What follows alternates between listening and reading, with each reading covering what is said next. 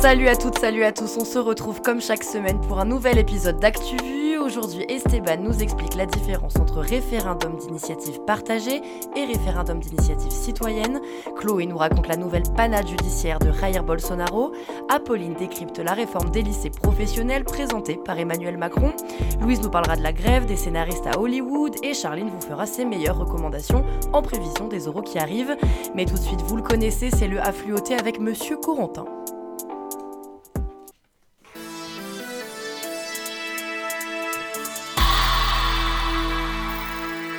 Ajay Banga est le nouveau président de la Banque mondiale, pas une grande surprise puisque c'était le seul candidat déclaré. Il devrait prendre ses fonctions le 2 juin prochain. Le dirigeant d'entreprise de 63 ans d'origine indienne a assuré vouloir donner la priorité au financement de la lutte contre le réchauffement climatique et à la réforme de la Banque mondiale. Depuis sa création en 1944, la Banque mondiale a toujours été dirigée par un Américain. Des inondations meurtrières ont touché le Rwanda cette semaine. Au moins 130 personnes sont décédées. C'est l'une des pires catastrophes qu'a connu le pays ces dernières années. Plus de 5000 maisons été totalement détruites. De nombreuses familles ont dû être relogées dans des abris temporaires. Bernard Lapassé est mort à l'âge de 75 ans des suites d'une longue maladie. Figure du rugby, le Tarbet a été président de la Fédération française entre 1991 et 2008, puis de l'IRB, désormais World Rugby, jusqu'en 2016. Il a également encadré la candidature de Paris pour les Jeux Olympiques 2024 des députés Renaissance ont fait voter une proposition de loi pour imposer la présence du drapeau européen sur les façades des mairies, une loi débattue et rejetée mercredi en commission. Le texte sera tout de même examiné le 9 mai dans l'hémicycle. Bonne nouvelle pour les cinémas, pour la première fois la fréquentation mensuelle a dépassé en avril son niveau d'avant Covid, plus de 19 millions de spectateurs, soit 2,7% de plus que sur la moyenne 2017-2019. Parmi les cartons du mois d'avril, on retrouve Super Mario Bros, le film et les Trois Mousquetaires. Et 1 et 2 et 3 et 4 et 5 à 1, Toulouse a remporté la Coupe de France en écrasant le FC Nantes en finale, un sacre historique pour le TFC, son deuxième dans la compétition après celui de 1957, même s'il ne s'agit pas exactement du même club. Quoi qu'il en soit, les Toulousains et l'équipe d'ActuVu ont fêté ça au Capitole, n'est-ce pas Julie? Ouais Debout Macron, il a récupéré tous les tocards de la politique. Moi Mais qui allait celle-là? Quelle indignité. Est-ce que ça vous parle si je vous dis RIP Moi non, pourtant on pourrait de plus en plus entendre cette abréviation, car mercredi le Conseil constitutionnel a refusé à l'opposition pour la deuxième fois la demande de référendum d'initiative partagée. Salut Esteban Salut Julie Alors référendum citoyen, référendum partagé, on est un peu perdu dans tout ça. Alors laissez-moi vous expliquer. Tu l'as dit Julie, il ne faut pas confondre RIP, référendum d'initiative partagée, et RIC, référendum d'initiative citoyenne. Celui-ci avait été demandé par les Gilets jaunes notamment, il consiste en fait à offrir au peuple la possibilité de faire passer des lois sans le Parlement. Mais en fait, il n'existe tout simplement pas dans la Constitution française actuellement. Alors pour tenter d'annuler la réforme des retraites, le groupe d'opposition LIOT a opté pour le deuxième, le référendum d'initiative partagée. Et alors comment ça marche? Un cinquième du Parlement, soit 175 députés et sénateurs, doivent proposer une loi, et si un dixième des électeurs inscrits sur liste électorale valide par un oui cette idée de loi, alors le Parlement a six mois pour statuer sur cette proposition. Donc dans tous les cas, ça revient entre les mains du Parlement. Absolument, c'est pour ça que le référendum d'initiative partagée est assez décrié et vu comme un simulacre de démocratie. Et pour couronner le tout, la population ne pourra même pas s'exprimer sur la, la proposition des 175 parlementaires, car le Conseil constitutionnel a invalidé la proposition de l'IOT, et ce, au motif qu'elle ne respectait pas la procédure prévue par la Constitution. En tout cas, les syndicats ne découragent pas. Une nouvelle journée de mobilisation est annoncée le 8 juin prochain. Et puis les bénéfices d'Airbus en chute libre. 62% de baisse par rapport au premier trimestre 2022. La faute à un nombre moindre d'avions livrés, 15 de moins que l'an dernier, et un taux de change avec le dollar pas à l'avantage du constructeur français. Le GP Explorer aura droit à une deuxième édition. Ce sera le 9 septembre prochain au Mans, c'est Squeezie qui l'a annoncé. La première édition de cette course de Formule 4 organisée entre youtubeurs avait vu Sylvain Lévy l'emporter de la chaîne Villebrequin. Un million de personnes avaient suivi l'événement sur Twitch. Merci Esteban et joyeux anniversaire. Merci à toi. God save the king. Sono una donna, sono una madre, sono italiana. I have a dream. Be you. Be, be proud of you. Nouveau problème judiciaire pour Jair Bolsonaro. La police a perquisitionné ce mercredi son domicile dans le cadre d'une nouvelle enquête. Chloé, c'est un problème judiciaire de plus pour l'ancien président du Brésil et il faut dire qu'il commence à s'accumuler. Au moins 10 crimes, dont celui de crime de guerre, lui sont reprochés. Un décompte établi depuis octobre 2021 et depuis mercredi dernier, Julie, c'est une nouvelle enquête qui se rajoute au long casier de Jair Bolsonaro, celle de falsification de certificats de vaccination contre le Covid-19 par son entourage. D'après la police, l'ex-président brésilien aurait obtenu des certificats frauduleux de vaccination pour lui, mais aussi pour tous les membres de sa famille, accusation à laquelle il aurait tout simplement répondu Je n'ai rien falsifié, je n'ai pas été vacciné, un point c'est tout. Une enquête de plus depuis sa prise de fonction en janvier 2019. À l'époque, le président d'extrême droite était déjà pointé du doigt pour sa gestion jugée calamiteuse de la crise du Covid-19, qui, rappelons-le, a fait au moins 685 000 morts au Brésil, mais aussi pour avoir encouragé la déforestation en Amazonie, et plus récemment encore, pour l'invasion des institutions nationales à Brasilia le 8 janvier. Mais aucune de ces actions judiciaires n'avait été couronnée de succès jusqu'à ce début d'année. Depuis le 1er janvier 2023, les choses changent peu à peu. Alors pourquoi Eh bien à cette date qui correspond à l'investiture du nouveau président brésilien Lula, Bolsonaro a perdu son immunité présidentielle? Il peut alors être jugé par des tribunaux de première instance. Avec un bémol tout de même, les procédures judiciaires prennent beaucoup de temps avant un éventuel passage devant les tribunaux. En Angleterre, les votes aux élections locales sont en train d'être dépouillés. Rishi Sunak serait en difficulté. Selon les premiers résultats, le parti du Premier ministre se dirige vers une défaite aux élections locales. À l'heure où on enregistre le dépouillement est encore en cours, mais on vous encourage à jeter un œil aux résultats. Le parti au pouvoir a déjà essuyé d'importants revers dans certains de ses bastions. Un nom à retenir maintenant, Zoé Zephyr, élue de l'État du Montana aux États-Unis. Elle est la cible des républicains américains dans leur guerre contre les personnes transgenres. Elle s'est opposée à la loi qui rend inaccessible les soins de transition aux mineurs et cela lui a valu une interdiction de siéger au Parlement. Âgée de 34 ans, elle est la première personne ouvertement transgenre élue à la Chambre des représentants du Montana. Suite à son interdiction de siéger, elle dénonce une décision fondamentalement antidémocratique.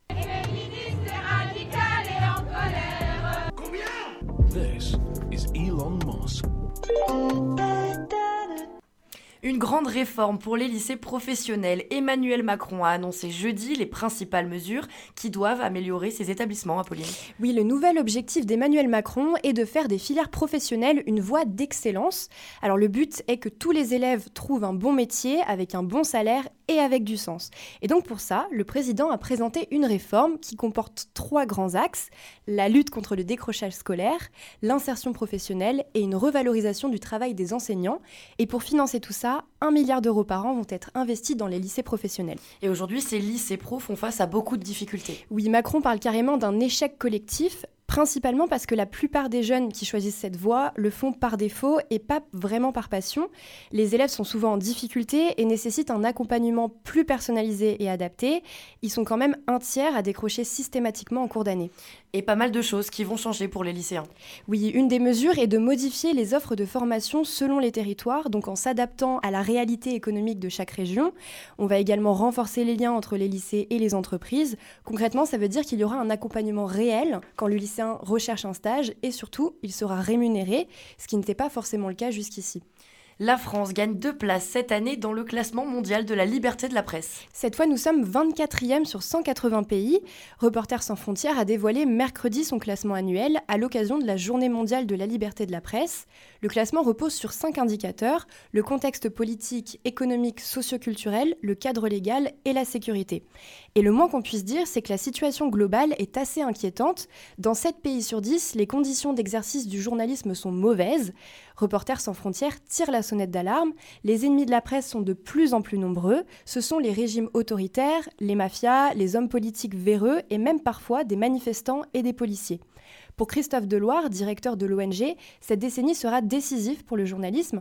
À l'heure de la désinformation et des fake news, l'indépendance et le pluralisme de l'information devient un réel défi. Et il y a un autre chiffre euh, marquant cette semaine. En France, on compte 582 banquiers millionnaires. Oui, et c'est un record, Julie. Pour la deuxième année consécutive, BNP Paribas, la Société Générale, Natixis et le Crédit Agricole ont rémunéré ces 582 banquiers plus d'un million d'euros, du jamais vu depuis 2014, date à laquelle des plafonds sur les rémunérations avaient été imposés.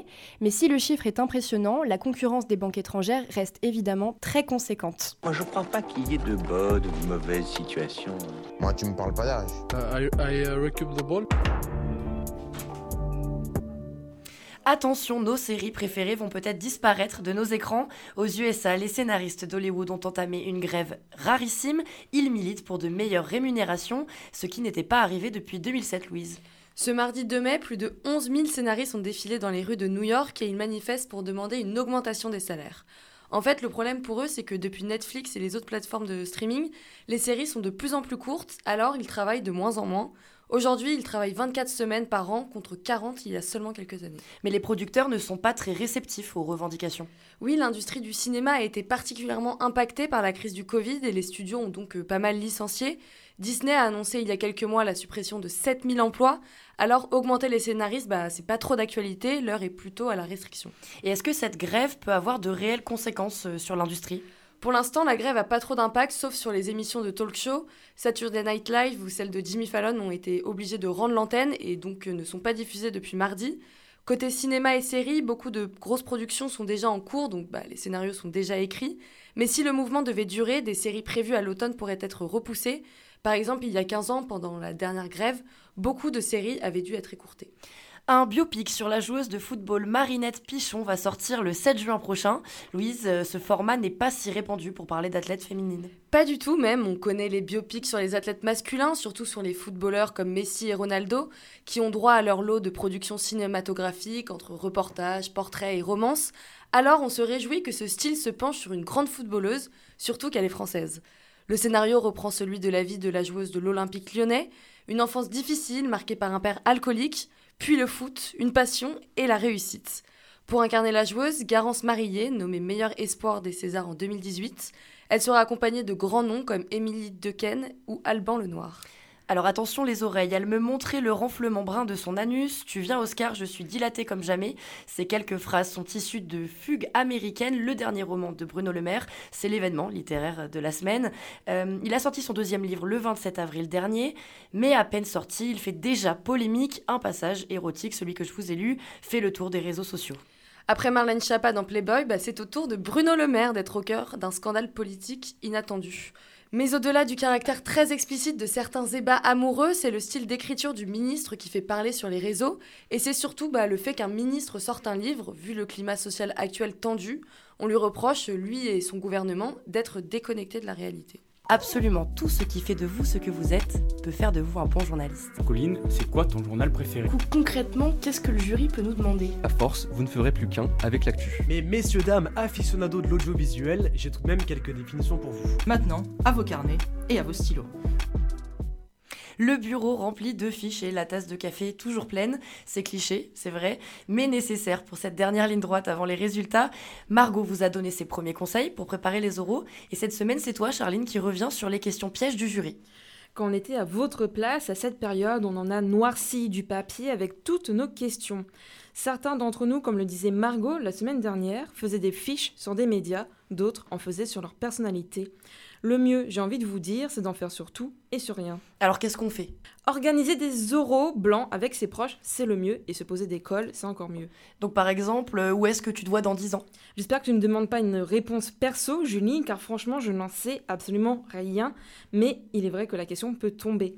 Alors on évite la provocation en répondant du tac au tac à l'examinateur, à votre place on opte plutôt pour une réponse argumentée et passionnée, mais en gardant les pieds sur terre. Par exemple, un potentiel JRI dira après plusieurs années de pige, j'espère obtenir un CDI au sein de France Télévisions.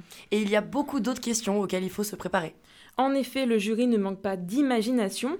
Par exemple, quelle est votre routine média est une question qui peut tomber. Ne vous en inventez pas une, soyez sincère et mettez en avant vos particularités. Si vous écoutez un podcast culturel, féministe ou encore sportif, dites-le. Car le but est de guider l'entretien et non de le subir avec des questions auxquelles vous ne sauriez pas répondre. De là, si vous parlez d'un contenu engagé, on pourra vous demander si travailler dans un média qui va à l'encontre de vos valeurs est possible. Vous hésitez, ne le dites pas, car les convictions d'un journaliste ne doivent jamais apparaître ni interférer dans votre carrière. Un dernier conseil peut-être? Connaissez votre parcours, votre lettre de motivation et vos médias préférés sur le bout des doigts.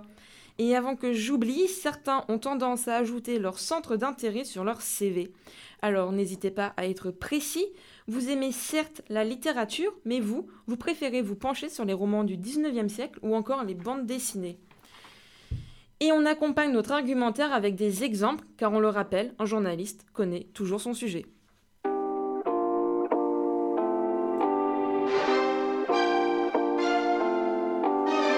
C'est la fin de cet épisode d'ActuVu. Merci à toutes et à tous de nous avoir suivis une nouvelle fois. La fin des concours approche. Tenez bon et continuez de nous écouter parce que pour nous c'est un plaisir chaque semaine. Merci à Margot à la technique et à tous mes copains d'ActuVu. À très bientôt.